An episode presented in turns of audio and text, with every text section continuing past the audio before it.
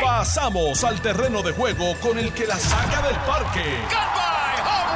Le estás dando play al podcast de Noti 1630. Pelota dura con Ferdinand Pérez. Bueno, viene, llegó el viernes. Viernes 10 de la mañana, señores. Un placer estar con ustedes en Jugando Pelota Dura de 10 a 12 del mediodía por Noti 1630. La número uno, fiscalizando en Puerto Rico. Gracias por su sintonía. Yo soy Ferdinand Pérez. Hoy tenemos un programazo, dos horas completas para analizar múltiples temas en Puerto de lo que está pasando en el país. Hoy es viernes de paro. Los maestros eh, no se supone que, bueno, por lo menos anunciaron que no iban a ir a trabajar. ¿Habrán ido o no? Vamos a hacer un repaso de eso en los próximos minutos. Eh, los populares están anunciando discrimen contra ellos en algunos municipios. Eh, sigue cogiendo críticas el PPD por los 18 mil pesitos que levantó en todo el año 2021. Y hay un par de gente que quiere opinar sobre el particular. Eh, oye, llegó la fibra óptica al viejo San Juan. Estuve ayer en la conferencia de prensa eh, que organizó la compañía Claro. Interesantísimo, lo voy a comentar ahorita. Eh, regresan los cruceros, señores. Los cruceros regresan al viejo San Juan desde hoy y todo el fin de semana. Así que a esos que les encanta dar la vuelta por allá, la vuelta del. ¿Cómo es que le dicen? La vuelta del. por allá por el viejo San Juan. Pues que se den la vuelta porque les encanta ver los, los cruceros estacionados allá en diferentes áreas. Además eh, viéndolo del lado positivo, son miles y miles de dólares que dejan estos eh, pasajeros allí en el viejo San Juan, los comerciantes, el piragüero, el del reloj, el de la el de la comida, todo, bueno, todos los que están allí de alguna forma u otra participando en actividades comerciales, pues salen beneficiados de todo este asunto, incluyendo los taxistas, incluyendo a todas las personas que están dedicadas al ambiente del trabajo de turismo. De hecho, dicho sea de paso, a las 11 llega el director de turismo. Vamos a hablar un poco de lo que está pasando eh, con el turismo en Puerto Rico, porque leí una nota de que se habían como que caído las reservaciones eh, después del azote del COVID, eh, de, la Omicron en las últimas semanas.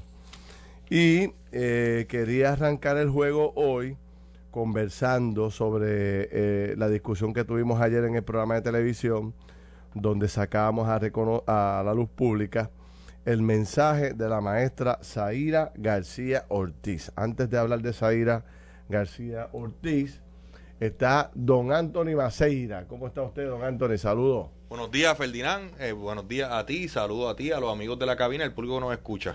Don Carlos Mercader anda por, por allá, brincó el charco eh, sí, fue a ver la nena también y a darle cariño allá a todos los familiares, así que excusado está, eh, porque sin duda alguna esas cosas hay que hacerlas. No se va a parar con una pancarta allí frente al Congreso. Oye, yo no he visto a Carlos parado ahí. Carlos, Carlos que está en Washington, Carlos va a aprovechar ir y tocar puerta allí, Oye, cabildear un poquito por la estadidad. Mandar un mensajito para que haga algo por la patria. no ha hecho nada, Carlos. Ponte a bregar con la estadidad que nos ha dado un tajo. Este, oye, tú tienes mucha razón. Voy a empezar a preguntarle a ver cuándo se va para la Está buenísimo. Mira, nos dice que eso viene. bueno, que mira a ver si lo puede mandar ahora tempranito para, ¿sabes? Para, para subirle a las redes rápido. Carlos allí frente a los portones de la Casa Blanca. Mira, eh, Anthony, ayer eh, nosotros sacamos a relucir y saludos a toda la gente que está conectada al Facebook de Jugando Pelota Dura. Eh, recuerden que lo pueden hacer ahora mismo, conectarse, participar de la conversación. Y rápido los voy a, les voy a poner en conocimiento a toda la gente que está en el Facebook. Voy a presentar eh, la foto. ¿Tú me devolviste la foto que te di? Aquí la tengo. Eh, voy a presentar la foto de esta maestra de nombre, lo estoy poniendo aquí ahora mismo, la foto en el Facebook eh, maestra Zaira García Ortiz. Fíjate lo que dice esta maestra, mientras la poncho aquí, voy a leer lo que ella dice. Por si las exigencias de un retiro digno para las maestras y maestros no es suficiente, les presento mi espacio de trabajo, un banquito del pasillo de la escuela atendiendo eh, los y las estudiantes del programa de educación especial. Ahí están viendo un poco eh, el salón de esta maestra. Es un banco, señores, es un banco. Y dice más, dice, desde los temblores de diciembre de 2019, la escuela perdió un edificio de cuatro salones y entre estos, y entre estos mi salón de educación especial. Luego de varias visitas de ingenieros y dos años de inacción, nos indican que el edificio no se, no se va a arreglar por el momento porque tiene más daños de lo esperado y no son las columnas cortas. Es inconcebible que al día de hoy el área sur no tenga fecha para comienzo eh, o para arreglar o construir eh, las escuelas de esta área. Exigimos acción del gobierno, escuelas en el sur ya. Yo cuando vi esta nota, yo eh, no lo puedo creer, Anthony, porque el día anterior estábamos hablando del rancho que se construyó en una escuela en Guayanilla para el mismo propósito, educación especial. Y yo eh, me pongo a pensar en lo siguiente, con todos los adelantos en tecnología que hay en el planeta, la tecnología es un recurso fundamental para que niños de educación especial puedan progresar. Eso está debidamente comprobado. ¿Qué tecnología? Te invito a que veas la foto nuevamente, o la voy a, poner. ¿Qué tecnología puede utilizar esta maestra? No tiene ni un switch para conectar eh, la batería de una computadora. Si tú la ves, ella está ahí con libros, pues no hay, no hay ningún tipo de tecnología, no tiene computadora, no tiene nada no tiene gráficas visuales, no tiene pizarra este, electrónica, no tiene proyección, no tiene nada. Entonces, eh, uno se pregunta cómo es posible que en estos tiempos esto esté sucediendo. Y, para terminar la línea y escucharte y ver a, los comentarios de la gente a través de las redes sociales, eh, la indignación mía surge porque yo llevo dos o tres días denunciando o destacando la enorme cantidad de dinero que está en las manos del Departamento de Educación. Este año son nada más y nada menos que 4 mil millones de dólares. Otros le mencionan 4 billones de dólares. Eso es una cantidad para una isla de 100 por 35 inmensamente grande. Y decía yo, le hice un cálculo ahí aproximado, sumando los presupuestos de los últimos 10 años del Departamento de Educación, casi son 30 mil millones de dólares. Entonces, ¿cómo es que con tanto dinero no se le puede proveer a esta maestra de algo, eh, de un salón, con, con, con, la tecnología y los equipos que ella necesita para poder educar adecuadamente a estos estudiantes? Anoche, cuando yo discutí este tema, mucha gente me empezó a escribir de la misma forma molesto e incómodo y incrédulos también. Y nos decían, ¿tú sabes eh, cuántos edificios de Pricot en el área sur están vacíos? Abandonados. Que si esa escuela está en las condiciones que está, se pudo haber hecho una reparación menor en cualquiera de estos edificios y reubicar a estos maestros en esta área, darle una oportunidad, llevarle tecnología, poner la pizarra, poner computadora. O sea, dos años y no ha llegado nadie. Entran y sales ingenieros, entran y sales contratistas, entran y sales empleados del Departamento de Educación y nadie puede resolver, buscar una alternativa. Y ver a esta maestra en el 2022. Y esto es un banco donde tú te sientas a. A comer.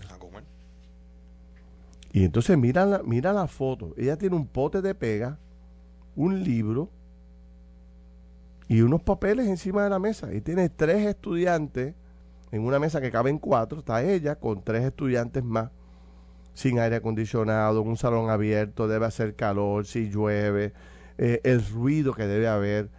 Eh, otra cosa, según eh, otra cosa, otro dato importante que he aprendido a lo largo de los años, estos niños necesitan que no haya distracción cuando tú le estás dando la clase. Entonces tú te imaginas tú en un pasillo donde pasan todos los muchachos gritando, brincando, saltando. Tú sabes cómo son los muchachos, cuando, cómo éramos nosotros cuando estábamos en la escuela, brincando, era fulano. O sea, ¿qué clase de atención puede tener este estudiante que de por sí tiene problemas de atención? ¿Qué atención le puede dar a esta maestra con, lo que, con el curso que le está dando? No, mira, Ferdi, como tú dices, eh, los niños de educación especial tienen unas necesidades particulares que no tienen el resto de los niños, por eso participan de, de ese programa. Y cada niño, pues tiene, como repito, su particularidad y por ende una necesidad distinta. No hay algo que se atempere para todos, pero Ferdinand, yo estoy seguro que lo que definitivamente no se atempera la necesidad de ninguno de esos tres estudiantes que están ahí es estar tomando clases en un banquito de comer, como tú dices, sin ningún tipo de recurso, eh, sin la privacidad, sin, sin como le queramos llamar, de, de que no haya distracciones. Eh, yo no sé, Ferdinand, si en ese pasillo donde estén haya tan siquiera un abanico de techo. Exacto. ¿Verdad? Eh, pero definitivamente estas son condiciones que no debería pasar para ningún estudiante y muchísimo menos educación especial. Y, y Ferdinand, yo sé que hoy es viernes de soluciones, eh, pero aquí yo creo que tiene que haber soluciones, pero también tiene que haber responsabilidad. Y yo vi los otros días en el programa de Jugando Pelotadura Televisión, donde el, el secretario, quien pienso que desde que viene siendo secretario auxiliar precisamente de Educación Especial ha venido haciendo un buen trabajo. Eh, por eso, eh, ¿verdad? Se vislumbra que pueda ser confirmado sin, sin problema. A él nadie le había traído la atención la situación del sur. Qué bueno que traes ese punto. Alguien está fallando quién es el director regional o la directora regional del, Departamento de Educación en el sur que no había traído la atención esto a la administración. ¿Quiénes son los responsables allá abajo? ¿Quiénes son los directores de esa escuela, los supervisores, los directores de área que no han hecho que ese mensaje llegue a nivel central del Departamento de Educación para que eso se pueda corregir? Porque es bien fácil eh, ahora, eh, ¿verdad? Eh, y, gracias a la maestra que, que lo hace público venir y señalar al secretario o al equipo de él, pero es imposible que ellos tengan ojos a través de toda la isla. Para eso es que precisamente existe la estructura administrativa que existe. Y si quienes están ahí son incapaces de llevar este mensaje hasta arriba, pues hay que repensar si deben seguir ahí. Ferdinand. Tú, tú has dado en el clavo. Porque esa era la próxima línea que yo iba a coger. El secretario de Educación no puede estar presente en todas las escuelas. Para eso hay un director de escuela, para eso hay eh, un director regional, para eso los directores regionales tienen ayudantes y para eso están los ayudantes del secretario. O sea, hay una cadena de, supervisores del secretario hacia abajo que se suponen que pongan al secretario en conocimiento. Mire, este secretario, déjeme ponerle al día. La profesora Zaida García Ortiz está dando clase en un banco. Mire la foto que, que nos mandó. Entonces, e, esa estructura burocrática, gubernamental, pesada, que mueve, se mueve muy lentamente, una vez identifica esto, puede solucionar este problema en nada. O sea, esto se puede resolver en una semana con el dinero que tiene el Departamento de Educación, con los recursos, con los empleados que tiene, esto se puede resolver rápido. Pero aquí hay una falla grande de supervisión del propio director de la escuela. Tú me dices a mí que si yo soy director de la escuela, yo no puedo resolver un asunto como este, que yo no pueda conseguirle a la maestra, mira, cierro la escuela. O sea, yo formo el caos allí, llamo al alcalde. O sea, hay cosas que, que, el director de escuela tiene un poder tan grande. Cuando un director de escuela habla, yo le doy hasta más atención que lo que dice el secretario de Educación, porque ese conoce el de allí. el que está directamente, el que lo vive. Entonces yo veo al director de escuela en este silencio tan grande. ¿Cómo es que ese director, y no lo conozco, no sé quién es, a lo mejor una persona extraordinaria, pero esto es inaceptable. Dos años esta maestra en un banco, hermano. Tú sabes, e, es una cosa inconcebible. Quizás Roberto Rivera estaría dispuesto a llevar a sus hijos allí y dejarlos allí en el banco, porque él dice que estamos faranduleando y que estamos buscando rating. Pero Roberto, mete los nenes tuyos en un banco a coger clases, apuesto que los tienes en un colegio privado con aire acondicionado y toda la tecnología. Canto es fanático. O sea, ¿qué más hay que hacer para demostrarle a los fanáticos que esto es una verdadera realidad y que aquí no estamos politiqueando con el tema? Mira, si hubiese sido el Partido Popular, el Independentista, quien sea, está súper mal. Y esto hay que resolverlo. Aquí hay temas que aquí hay temas que no tienen que ver con política. Aquí aquí esto es un tema de administración y una responsabilidad de unas personas que están fallando y que tal vez Ferdinand lo que pasa es lo que lo que ocurre con todo en Puerto Rico que hemos perdido la capacidad de indignarnos.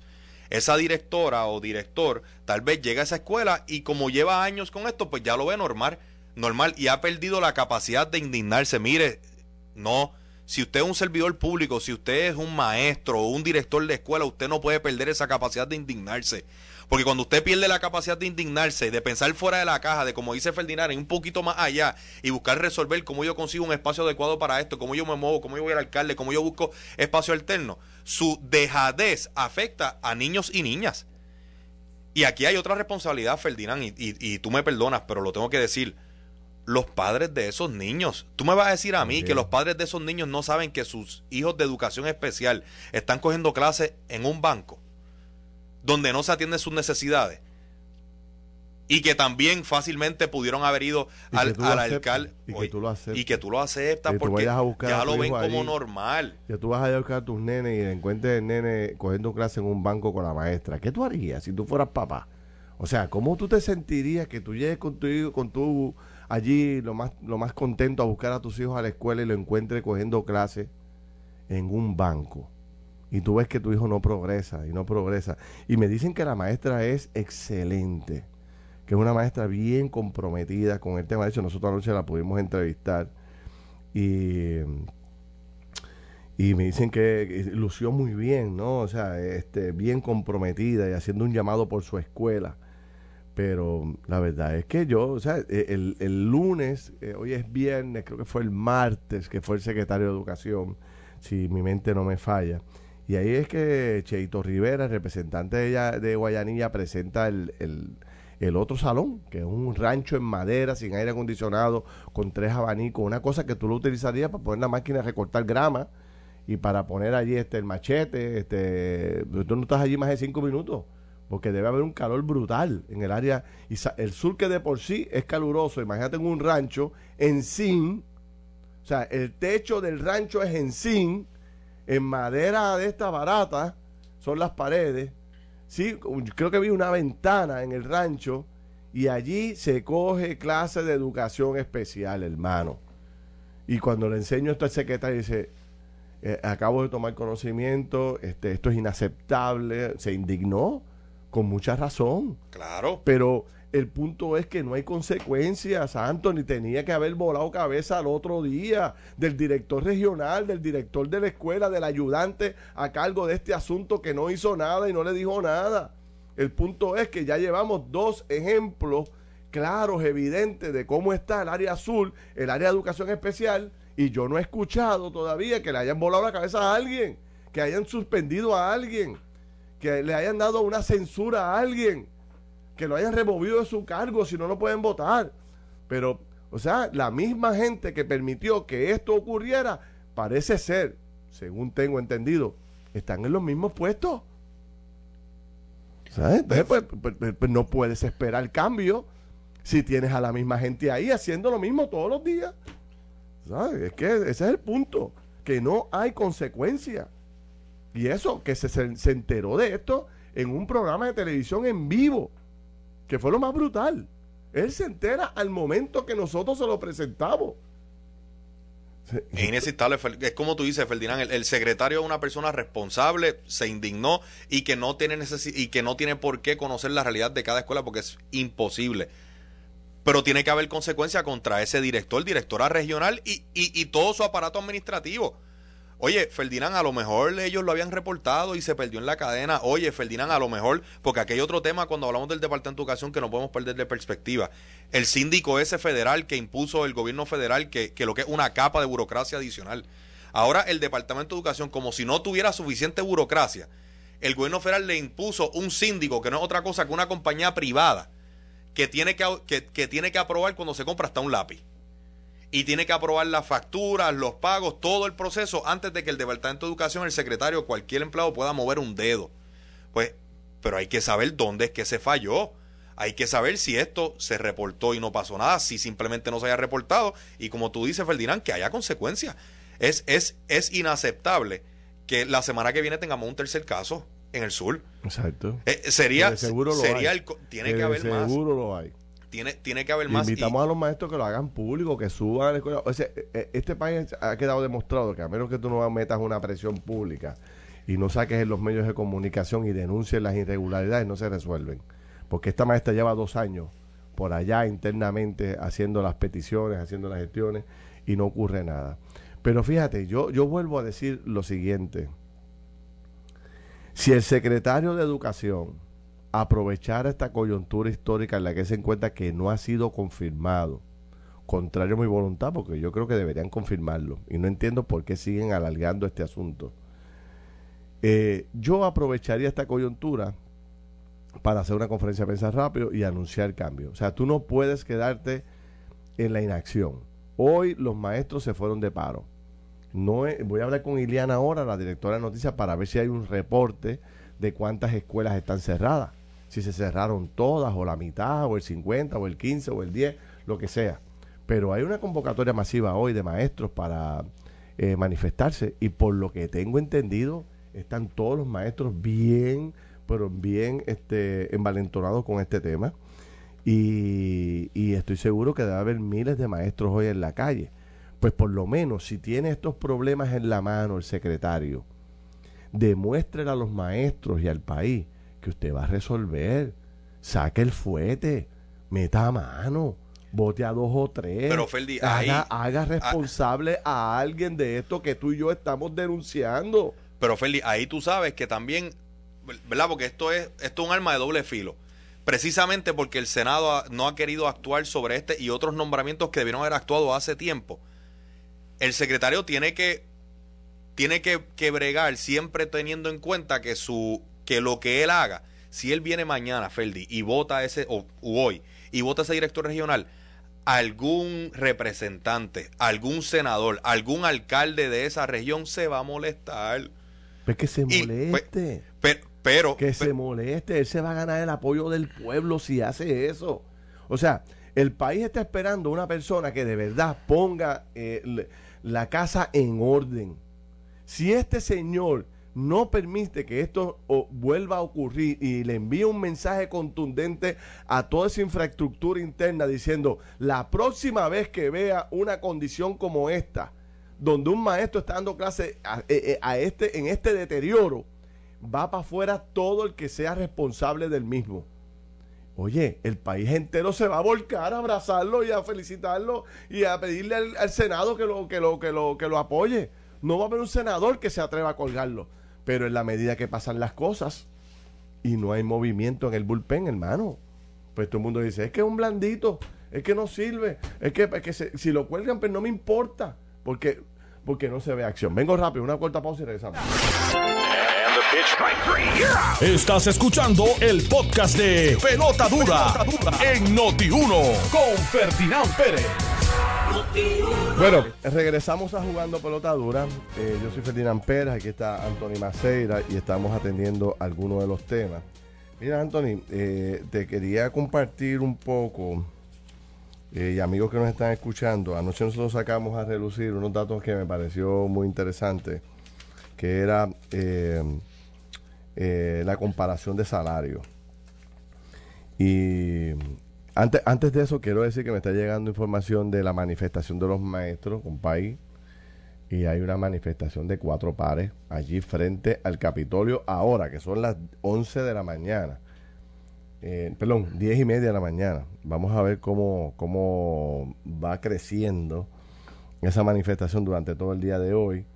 Ayer se ausentaron 5 mil maestros, hoy básicamente no han ido, han ido muy pocos. Ayer habían ya 17.490 ausencias de maestros en lo que va de la semana. Y al cerrarse las escuelas hoy, bueno, pues ya ustedes saben lo que va a pasar. Así que debe haber tremendo tiene tremendo reto el gobierno con este tema. Yo llevo varios días hablando de los salarios de miseria o los salarios bajos que reciben muchos funcionarios. Hablábamos de los 1.500 de los, de los bomberos, los 1.750 de los maestros, los 1.500 de los enfermeros, los 1.400 de los paramédicos y los 2.200 de los policías. Y entonces ayer hicimos una comparación para que la gente tenga una idea de otros salarios que reciben funcionarios públicos eh, que trabajan en diferentes ramas. Y la pregunta es por qué estos funcionarios pueden tener estos sueldos y estos no. ¿Cuál es el racional? Porque fíjate que todos estos salarios que yo te hablo de estos funcionarios, todos son eh, funcionarios eh, esenciales. Los bomberos, los maestros, los enfermeros y enfermeras, los paramédicos, los policías, todos. O sea, tú no puedes eliminar ninguno. Ninguno de todos ellos. son fundamentales. Y todos tú los necesitas en nuestra sociedad de hoy. Sin embargo, eh, el sueldo de, de asesores o ayudantes en las corporaciones públicas, entiéndase el Fondo de Seguro del Estado o mm, Cajetera o tantas otras corporaciones, fluctúan entre los 7 mil y los 10 mil 500 pesos. O sea, hay una diferencia marcada en términos. Yo no estoy criticando el salario, fíjate que yo creo que es un gran salario. Y yo lo que quiero es que todo el mundo tenga buen que todo el salario. mundo gane bien. Yo no, yo no estoy diciendo que está mal. Lo que yo estoy diciendo es por qué esta diferencia tan grande. ¿Por qué se le permite a estos tener un salario justo? Porque son profesionales, deben ganarse lo que, lo que se merecen. Pero estos también son profesionales. Los maestros. Aquí hay maestros con doctorado, con maestría, ganándose una miseria. Trabajadores sociales con doctorado. Ah, perdóname. Entonces, tan pronto yo saqué esta lista de los sueldos de miseria, empezó a cre- eh, eh, empezaron a llamarme gente. Trabajadores sociales con 1.400 pesos los trabajadores de parques nacionales 1.100 pesos. O sea, por ahí para abajo la cantidad de salario que reciben los funcionarios públicos es bien, es bien, bien baja. Entonces, ayudantes de alcalde, por dar un ejemplo, entre 4 a 6 mil dólares mensuales. Puede haber más, pero eso es un, promedio. Los ayudantes de los secretarios de gabinete, secretarios tradicionales, de recursos naturales, qué sé yo, recreación y deporte, o tantos otros que hay, son 100 agencias, entre 5 mil a 8 mil 500. Hay de más, pero más o menos ese es el salario. Los cabilderos por la estadidad, 7 mil 500 dólares.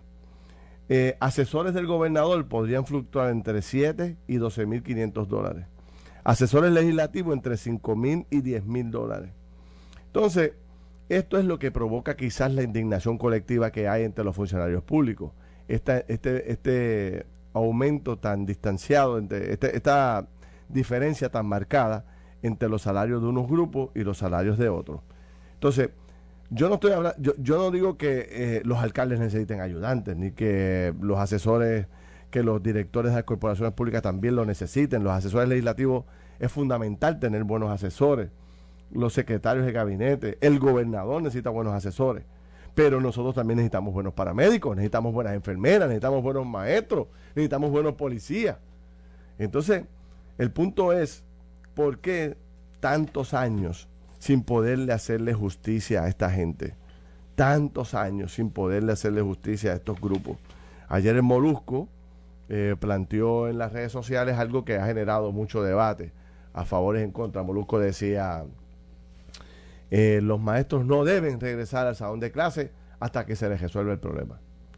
Fíjate, y esto ha recibido mucha crítica, pero los policías hicieron lo propio. Los policías empezaron a, a provocar paros, a dejar de ir a trabajar, a ausentarse, brazos caídos. ¿Y qué provocó? Se les resolvió a los policías. Y entonces está todo el mundo envalentonado. Llegó el momento de resolvernos a nosotros también. Y yo decía ayer, hay tanto dinero que se menciona, por todos lados dinero, dinero, dinero, dinero. Y los empleados públicos de primera calidad no reciben un peso. Mi, mi observación a esto, Ferdinand, tiene, tiene muchas ramificaciones, ¿verdad? En primer lugar, todos estos funcionarios que son esenciales eh, son empleados que cuyo salario se paga del Fondo General. Como tú dices, eh, cuando tú lo comparas con corporaciones públicas, por las corporaciones públicas, lamentablemente tú puedes tener cualquier persona en una corporación pública, es muy probable que gane más que un maestro, o que gane más que un paramédico, que gane más de una enfermera, sin importar su preparación académica. Ahí entran factores de administración, ¿verdad? Las corporaciones públicas tienen sus propios ingresos, generan sus propios Claro. ingresos, en un momento dado eran bollantes, etcétera. Eh, en el caso pues de la Asamblea Legislativa, cuando nosotros vemos pues cuánto gana un asesor legislativo, pues proporcionalmente es más, pero cuando tú vienes a ver cuántos asesores legislativos hay, pues son mucho menos, ¿verdad? Hay unos temas que, que son pura matemática, eh, pero sin duda alguna hay unas cosas que, que simplemente no, no se justifican, Ferdinand. O sea, el Departamento ejemplo, de Educación... un, un jefe de una agencia necesita, qué sé yo, eh, un buen asesor, un buen abogado. Y este abogado, para tú poder tenerlo en la oficina, tienes que pagarle una cantidad significativa de dinero. 6, 7 mil, 8 mil pesos, qué sé yo, lo que, lo que devengue. Pero es que yo necesito también un buen maestro. un maestro que le dé clase a los nenes. Yo necesito que, y, este ayer lo destaqué, no lo destaqué aquí en radio, lo quiero destacar. O sea, eh, cuando yo tuve mi accidente de tránsito, eh, que me rompí cuatro costillas, este, que estaba casi inconsciente, yo no puedo olvidar el momento en que me montan en la ambulancia y el paramédico empieza a atenderme. Tengo su rostro grabado en mi mente y recuerdo claramente las preguntas que me hacía. ¿Por qué? Porque yo creía que me iba a morir. Yo sentía que tenía como un ataque al corazón, o sea, una presión terrible en el corazón y pensaba que me estaba muriendo. Recuerdo como ahora que el, el paramédico me dijo, estás todo, estás todo jorobado, pero no te vas a morir. y eso me tranquilizó. Pero fíjate lo que te quiero destacar. O sea, yo di gracias a Dios porque tenía un profesional al lado que me estaba salvando la vida, que me estaba atendiendo. Y si a ti te pasa algo, tú que es lo propio, o le pasa algo a un familiar nuestro, nuestro papá, mamá, hijo, este, hermano, lo que sea, tú quieres que llegue rápido y que llegue un profesional de primera con el maletín, con todos los equipos que tú necesitas para que te salve la vida ti o a cualquiera de los tuyos. Sin embargo, le pagamos una miseria al tipo por hacer ese trabajo o a la, o a la, o a la paramédico que vaya. O sea, e, e, esas son las, eh, las incongruencias de, de, lo que yo estoy planteando. Todos son importantes. Ah, no podemos pagarle lo mismo a todos. Pero ya ha llegado el momento de empezar a hacerle justicia, porque siempre aparece el dinero para aquellos que hacen un trabajo muy particular en la Asamblea Legislativa, en la Junta de Supervisión Fiscal, en las corporaciones, en la agencia de gobierno, pero nunca le llega un peso al que se está allá abajo, que tiene una función fundamental el maestro, el policía, el paramédico, la enfermera. Cojamos el otro ejemplo. Cuando tú caes en el hospital, tú quieres que la enfermera, cada vez que tú tocas el botón, que llegue, que esté allí, que esté atenta y que esté de buen humor. Y que esté de buen humor, y te dé cariño, y te ponga las medicinas que son, y te quite el dolor. Pero le pagamos una miseria a la enfermera por hacer el trabajo. Y cuando sales del hospital, te olvidas de la enfermera ya no la necesita, pues ya no, pues que le paguen lo que sea. Llegó el momento, pienso yo, de empezar a pensar en esta gente. Es hora de hacerle justicia. Es que no, no, no hay forma de concebirlo. Y yo sé que no hay dinero, y yo sé que estamos en quiebra, pero es que siempre aparece el dinero. O sea, ah, siempre hay dinero, siempre aparece. Por algún lado o por otro, cada vez que hay una crisis, Ah, 200 millones, aparecen 300, 100 más. O sea, entonces yo creo que ha llegado el momento donde los gobernantes de este país, de todos los partidos políticos, hagan un esfuerzo mayor para resolver este problema. Se puede resolver, quizás no se puede hacer en un año, pero que tú puedas planificar que en los próximos cinco años todos estos funcionarios públicos van a tener un diferencial significativo en ingresos y van a ver, y van a tener un mejor futuro con el sujetiro. Y que comenzó porque ya, ya se, se, aprobaron aumentos para todos estos servidores, Ferdinand, que no es lo que nosotros aspiramos a que sea, pues definitivamente. Eh, pero aquí los maestros, por ejemplo, tienen un, tienen un aumento inmediato ahora con, con, con este plan. Eh, y eso es un hecho. Ah, que ellos no están conformes con eso ¿sabes qué? Estoy de acuerdo con ellos y estoy de acuerdo con lo que tú planteas de la policía. Pero hay una gran diferencia, Ferdinand. ¿Qué pasó con los policías? Había un reclamo. Los policías tienen, yo no sé si son seis, siete grupos, pero había un mensaje al unísono. Se pusieron todos de acuerdo en lo que querían. Mejorar su sistema de retiro de una manera determinada. Ellos querían llegar al 50% y nadaron todos en la misma dirección. Yo te pregunto, la asociación y la federación se han podido poner de acuerdo en lo que piden. No, Ferdinand. Aquí tú entrevistaste, tú entrevistaste un día a un representante de la asociación de maestros. Hizo unos planteamientos, hizo unos, unos reclamos. Al otro día estaba entrevistando al representante de, de la federación que desautorizó precisamente el reclamo de la asociación. Lo primero que es necesario es que haya una unidad de voluntad entre una unión de voluntad entre estos dos grupos que representan a los gremios eh, y que se dejen el afán de protagonismo y que puedan todos luchar por una sola causa que no es la independencia, que no tiene que ver con otros asuntos. Ayer usted pusieron... Ellos tienen sus problemas internos. Ellos tienen sus problemas internos y, y, mezclan las causas. Hay, hay lucha ideológica. Y política. Eso tienes toda razón. Y tú pusiste ayer un, un, un audio aquí que, que ¿verdad? El, el de Molina, que hacía una expresión un poco folclórica sobre Juan Dalmau y cómo nos suda y cómo nos tiene que llevar la bandera. Pues, el mismo principio aplica aquí, Ferdinand. Si la lucha de los maestros es por mejores condiciones de trabajo, por un mejor salario, por una mejor pensión, esa es la lucha. Ahí no hace falta banderas de... Eh, ahí no hace falta ningún tipo de bandera, ningún reclamo de, de Yankee Go Home ni nada por el estilo. Porque cuando combinan, cuando meten el asunto ideológico, el asunto eh, político, pierden efectividad. Claro, y pierden apoyo del pueblo. Claro. Y si ellos mismos no se pueden poner de acuerdo en lo que piden, pues eh, está bien difícil que lo logren. Y, qué hacemos con Carmen Santiago Rivera que dice en las redes sociales, aquí en el Facebook de Noti, de noti de jugando por dice Carmen Santiago. A mí me gusta leer esto. ¿Qué dice Carmen Santiago, Ferdi?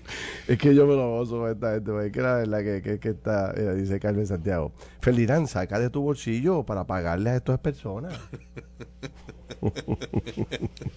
a mí me encanta porque tú sabes, eh, cuando caigan enfermos, solo le ruegan a, a los enfermeros y enfermeras que les resuelvan, o los paramédicos, o quieren que sus niños reciban su educación más, más, más, exitosa y más, más profunda, pero este todo lo ven del, del crisol político. y yo, nosotros tenemos que trascender, estamos en un momento determinado de nuestra historia eh, que es muy importante. Yo veo un movimiento en la calle eh, preocupante y yo no soy ni estoy ni cerca de favorecer paros, ni, ni marchas, ni manifestaciones. ¿Por qué?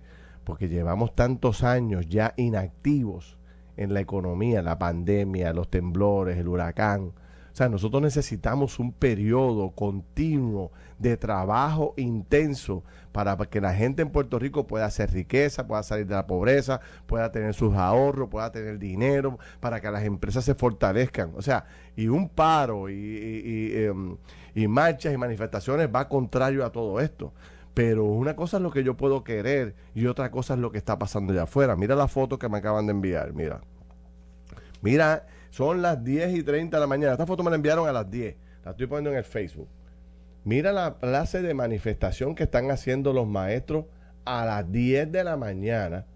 Que tú sabes que eso después del mediodía es que se va a poner gordo allí. Mira la clase de manifestación que hay ahora mismo en el Capitolio de maestros. Esto es lo que significa que, que eh, hay miles de maestros movilizándose al Capitolio. Esto no es relajo. Tú sabes. Este, y esta es una realidad. Y yo me pregunto, ¿por qué están en el Capitolio? ¿Por qué no están en el edificio de la Junta de Supervisión Fiscal, que es quien negó el aumento que estaba pidiendo el gobierno? El gobierno no estaba pidiendo 470 dólares por maestro. si, si no me equivoco, y por favor si me equivoco que, me corrijan los amigos que se escuchan, el gobierno estaba pidiendo, entiendo que mil dólares de aumento, que es más que razonable. Y la Junta dijo, no, aquí no hay manera que pasemos de, esta cantidad. Pues mire, lleve su reclamo, ¿verdad? Eh, tienen derecho a, a, llevar el reclamo donde ellos se entiendan. Pero estratégicamente, te das cuenta, Ferdinand, que aquí detrás de todo hay un asunto político ideológico. Allí pueden salir todos los senadores, todos los representantes, decir, ustedes cuentan conmigo, voy a aprobar el proyecto de ley hoy. Pero, pero si la Junta es quien, negó eso. Sí, pero yo creo que, o sea, el Capitolio es el centro de las manifestaciones, es la plaza pública donde todo el mundo se puede reunir, porque allí en el edificio tú sabes que es bien incómodo y bien complicado. El, el tema del Capitolio es como que el lugar histórico para hacer manifestaciones de, de, todo tipo. Mira, aquí sí, pero usted le metes allí, Feldi, a la Junta, le abarrota eso allí, como hizo la policía. La policía pero tú no crees que tiene el mismo efecto, independientemente de donde sea. Eh, yo creo que, tiene. Y, van camino a Fortaleza también, o sea que. También, Fortaleza, donde reside el gobernador, que, apoya y que intentó conseguir un aumento mayor al que le dieron. Yo, pienso que no que nunca va a tener el mismo efecto una manifestación puramente simbólica eh, del Capitolio a la fortaleza que una manifestación que además del simbolismo que tenga los miembros de la junta que están allí cogiendo aire acondicionado y, y, eso sí Ferdi que tienen salarios ¿verdad? En la, Junta sí que estaría interesante hacer una comparación de los salarios de los consultores, los asesores, los que están nada más. Por eso es que yo te digo que cuando el dinero tiene que aparecer, aparece. Por ejemplo, que le hayamos pagado más de mil millones de dólares a abogados. Que Natalia Jaresco se llevó 3.5 millones de dólares en cinco años en sueldo. O sea, cuando aquí se quiere, aquí no hay limitaciones de ninguna clase. O sea, aquí Puerto Rico, aquí lo que hace falta es la voluntad de tomar la decisión y empezar a cortar y empezar a eliminar cosas y empezar a sacar gente y empezar a establecer prioridades. Este... Y, mi exhortación, mi sugerencia a, los maestros, y mami es maestra, Ferdinand, al, tal vez debí comenzar por ahí. Mi mamá es, es, maestra y yo sé la pasión que tienen los maestros por ¿verdad? mejores condiciones, tanto para ellos como, como para sus hijos. Fue Mi sugerencia fue, fue. Eh, mi sugerencia, dos, únanse Decídanse qué es lo que van a poner y lleven una sola voz. Y dos, vayan a la Junta como hicieron los policías. Que fueron y, la, e hicieron que la Junta, los empleados, los consultores sintieran el calor allí.